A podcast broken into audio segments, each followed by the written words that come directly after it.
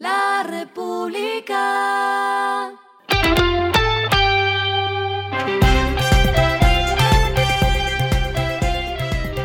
Al final de la jornada, esto es lo que debes saber sobre el comportamiento de los negocios, las finanzas y la economía. Las movidas de hoy fueron. Greenergy inauguró Tucanes, nueva granja solar de 23.744 paneles en Bolívar, que forma parte de un conjunto de proyectos de distribución de 72 megavatios. Se crearán 700 empleos, su producción anual será de 140 gigavatios de energía y abastecerá de energía a más de 40.000 hogares al año.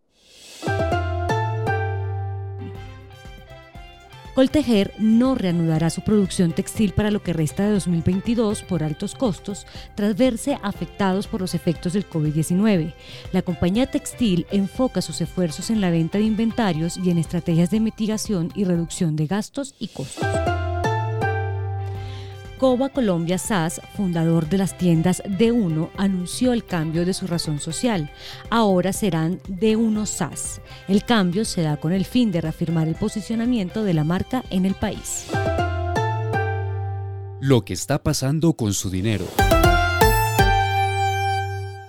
Para los fundadores de una pyme y para los emprendedores se habilitó VAX, la primera fintech de economía colaborativa colombiana que tiene como objetivo fomentar el intercambio comercial entre empresas y profesionales locales a través de barter, un sistema de canje empresarial.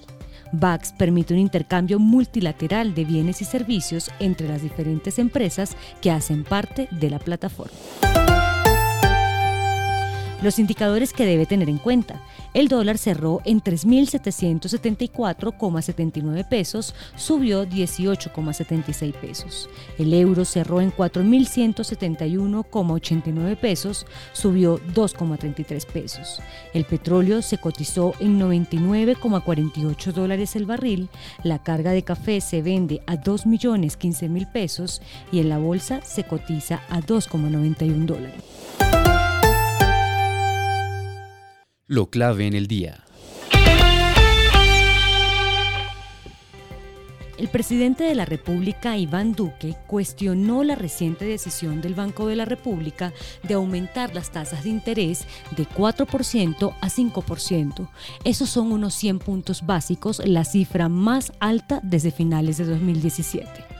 Creo que el Banco de la República como un ente independiente tiene unas herramientas, pero tenemos que ser claros. Lo que está generando esta inflación internacional no son causas internas, son causas externas, fue el comentario de Duque. A esta hora en el mundo.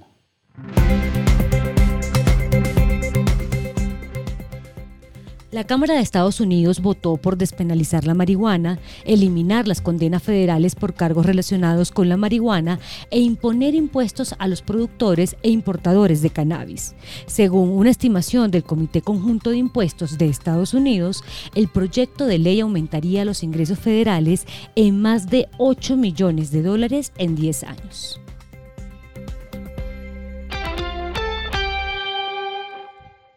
Y el respiro económico tiene que ver con este dato. La República.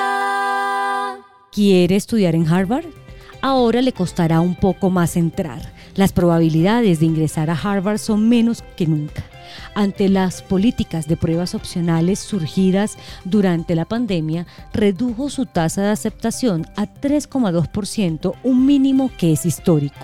Entre más de 61 aspirantes, solo aceptó a 1.954 estudiantes para el próximo año y las mujeres de este total representan 54,2%.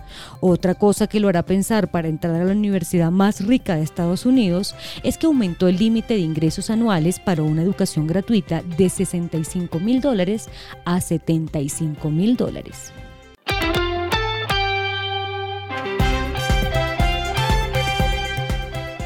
Finalizamos con el editorial de mañana. Este año será imposible lograr meta de inflación. La Junta del Banco de la República sigue aferrada que la inflación este año estará entre 2% y 4%, un imposible no solo numérico sino real, pues las externalidades son fuertes. Esto fue Regresando a casa con Vanessa Pérez.